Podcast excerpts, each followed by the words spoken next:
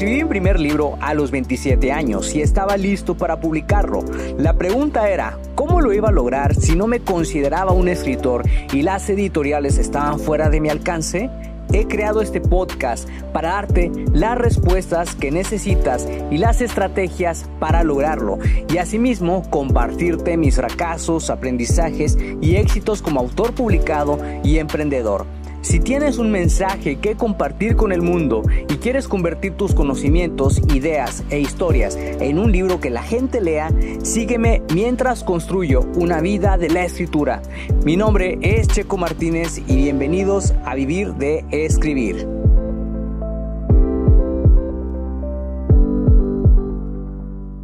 Hola, hola escritor creativo, ¿cómo te encuentras el día de hoy? Te doy la bienvenida al episodio número 157 del podcast Vivir de Escribir. Mi nombre es Checo Martínez y en este episodio vas a descubrir cómo evitar la parálisis al escribir. Pero antes, quiero ponerte al tanto sobre lo que he estado haciendo en esta última semana. A día de hoy, 30 de junio de 2022, que es la fecha en la que estoy grabando este episodio, que está patrocinado por mi curso Lanza tu libro con éxito, Fíjate que hay muchísimas cosas que quiero contarte, pero voy a hacer un resumen de las cosas que, que ahora sí simbolizan lo más importante para mí como escritor y que estuve trabajando durante esta semana. Te había comentado que había enviado el primer libro para revisarlo cómo se escucharía en formato de audiolibro.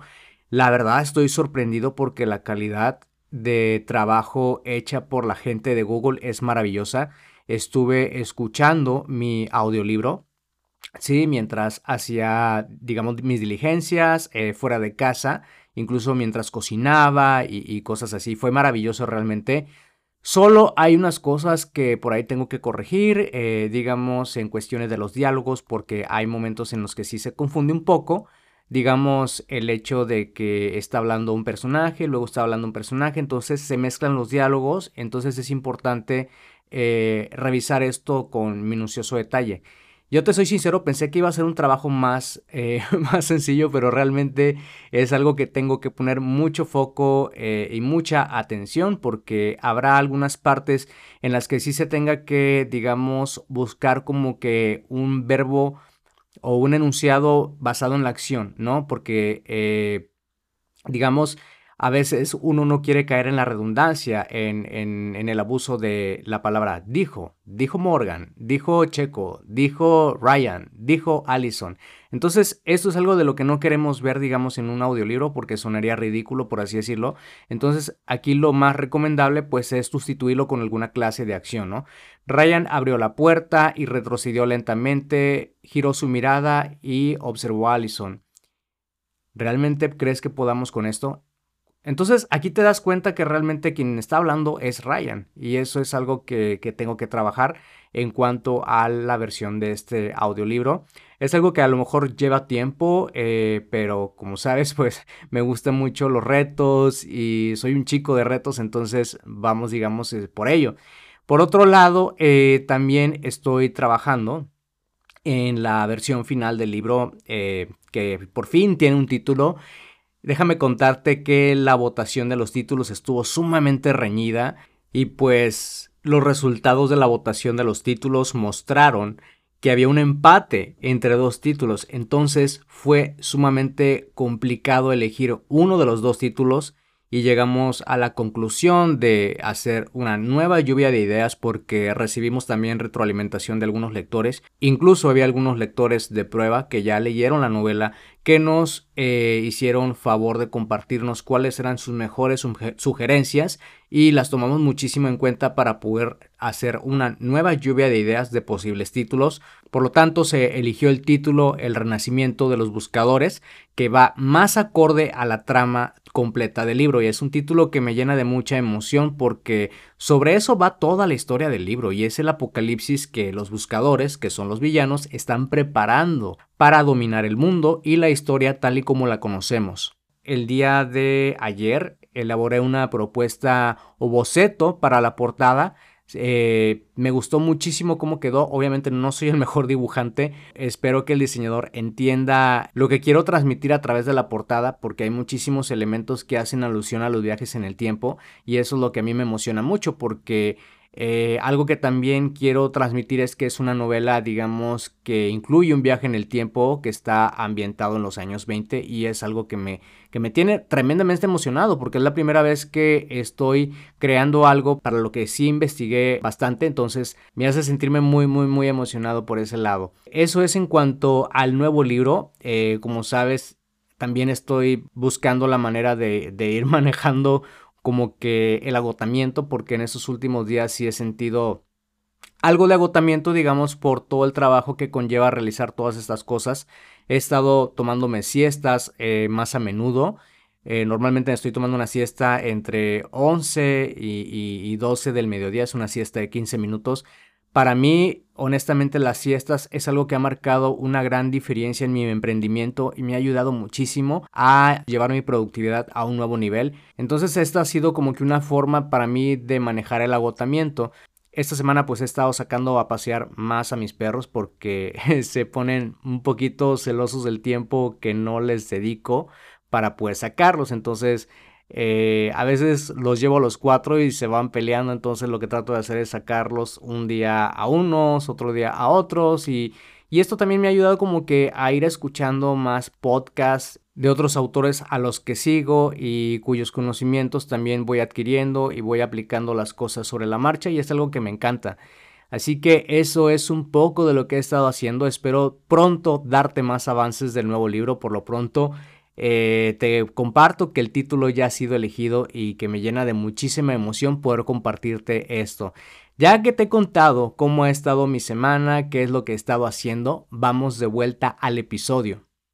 Un día estás con todas las ganas para comenzar a escribir, pero algo te detiene de hacerlo, nada sale de tu cabeza y las ideas se quedan en el tintero. ¿Qué se puede hacer para evitar esta parálisis? Fíjate, existen algunas maneras de lograrlo y es lo que te voy a contar dentro de este episodio porque yo puedo suponer que tú has tenido todas las intenciones de escribir esa gran historia que has imaginado en tu cabeza, pero cuando te pones a ello nada sale y es sumamente frustrante. No logras encontrar las palabras adecuadas para poder expresar lo que quieres, pone los dedos sobre el teclado y pierdes tu mirada con la intención de encontrar una chispa de inspiración. Sin embargo, las ideas no fluyen y ahí es cuando empieza la frustración. Entonces, ¿qué es lo que puedes hacer para evitar que esto pase? Para entrar un poco en contexto, la parálisis del escritor o la parálisis al escribir también conocida como bloqueo de escritor, es esa condición en la que el escritor pierde la habilidad de crear nuevos contenidos. Es una condición terrible porque a pesar de que tienes toda la intención de escribir tu libro, las ideas no estaban fluyendo y no logras plasmarlas. A mí me sucedía esto muy a menudo, aunque ya tenía cientos de historias creadas. Eh, cuando realmente me puse en serio con el libro, pues nada me fluía. Me sentía muy desesperado porque no podía pasar otro año sin escribir el libro. Era como quedar mal conmigo mismo y el sentimiento de frustración era horrible. La incomodidad se hacía presente todos los días y no había hora en la que no pensara en escribir mi libro. Yo sentía que tenía una obligación moral por lograrlo, fuese como fuese y aunque pensara que es que yo estaba loco. Siempre he sido muy ambicioso en el tema de los objetivos y cuando no lograba algo que me proponía me autoflagelaba con frecuencia. Por ejemplo, cuando no lograba correr 5 kilómetros un día antes me autoflagelaba o me autocastigaba el día siguiente con correr más kilómetros de los habituales y pues esto puede ser perjudicial a largo plazo porque pues no vas a rendir como quieres, eh, no vas a desarrollar la resistencia que quieres y aquí, por ejemplo, en el correr o en el hábito de correr, los descansos son sumamente indispensables. Cuando se me pasaba el drama, regresaba y buscaba otra forma de lograrlo. Un día descubrí que podía aplicar las técnicas creativas que usaban el empleo para recopilar información de los procesos que se llevaban a cabo. Era consultor de procesos en ese entonces y me consideraba una persona bastante creativa. Estas técnicas eran lluvias de ideas y mapas mentales, pero todavía tenía una duda. ¿Realmente funcionarán para ponerlas en marcha con un libro? No te voy a mentir, Como era un tema corporativo, pensé que no tenía nada que ver con los libros. Sin embargo, esto no me detuvo y dije, lo voy a probar. Así que un día llegué a la casa, tomé una hoja, la puse encima del escritorio y comencé a notar todo lo que se me iba ocurriendo en el momento. Los protectores, una mujer vampiro, un grupo de brujos que al parecer son malos, Korsuki, el temible enemigo de los protectores, un viajero del tiempo, etc. La lista se hizo bastante grande y de inmediato comencé a relacionar una idea con la otra y pude organizarlas a través de un mapa mental. En menos de dos horas tenía todo el material listo, aunque no estaba muy seguro de si funcionaría para escribir. La primera vez que me senté no tenía una estructura de estas ideas para seguir un orden adecuado. Fui escribiendo mientras imaginaba las historias y miraba de reojo el mapa mental de mi libro para que no se me escapara ninguna idea. Entonces hice un plan para escribir el libro en 60 días y aunque tuve muchísimos retos con la disciplina, porque como sabes escribía muy de mañana y a veces me levantaba pero no hacía nada y a veces sí me levantaba y escribía pues fue digamos algo complicado poder mantener esa disciplina pero a final de cuentas pude lograrlo.